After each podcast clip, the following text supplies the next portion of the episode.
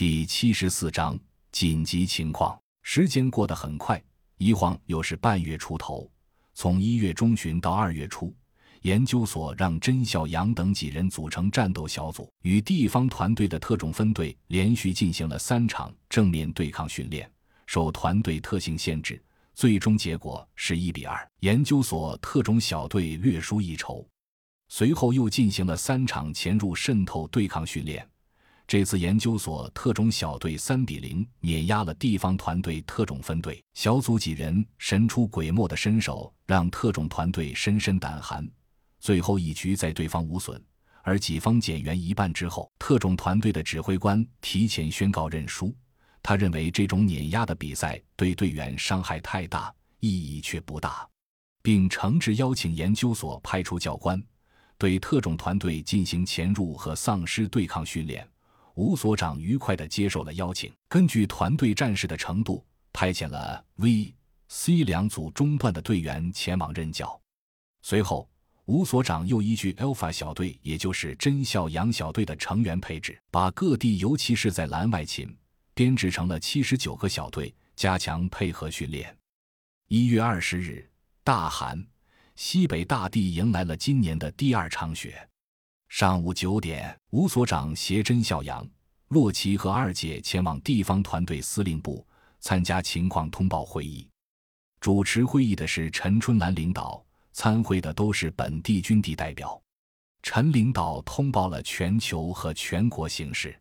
目前，大部分主要国家都建立了安全区，形势正在趋于稳定，人类一定会取胜。云云。会场响起了长时间经久不息的掌声。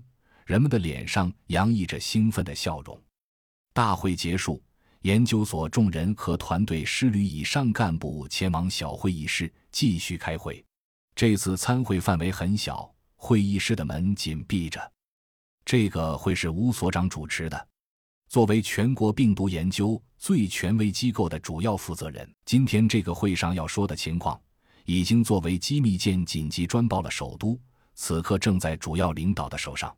而目前这个会议室里的众人将承担一线攻坚任务。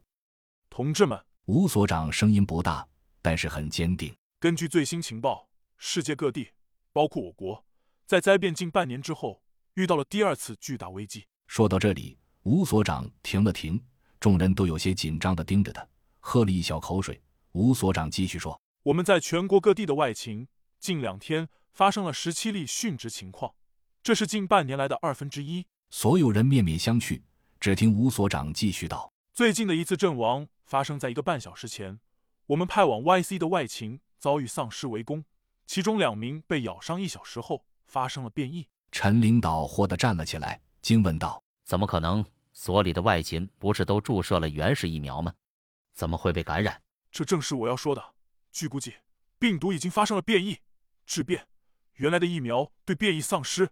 恐怕失效了。吴所长沉声说：“幸存的外勤通过短波电台报告了情况，他们怀疑造成这些的是一只特殊的丧尸。”吴所长沉吟了一下，没人出声打断他。三秒钟后，他继续说：“他们发现了一只通体黑色的丧尸，行动能力极为突出，一些人类性状已经发生了突变，而且它会通过撕咬的方式对普通丧尸扩散自己的病毒。怎么说呢？就像给电脑系统升级。”所有被改造过的普通丧尸都会实力大增。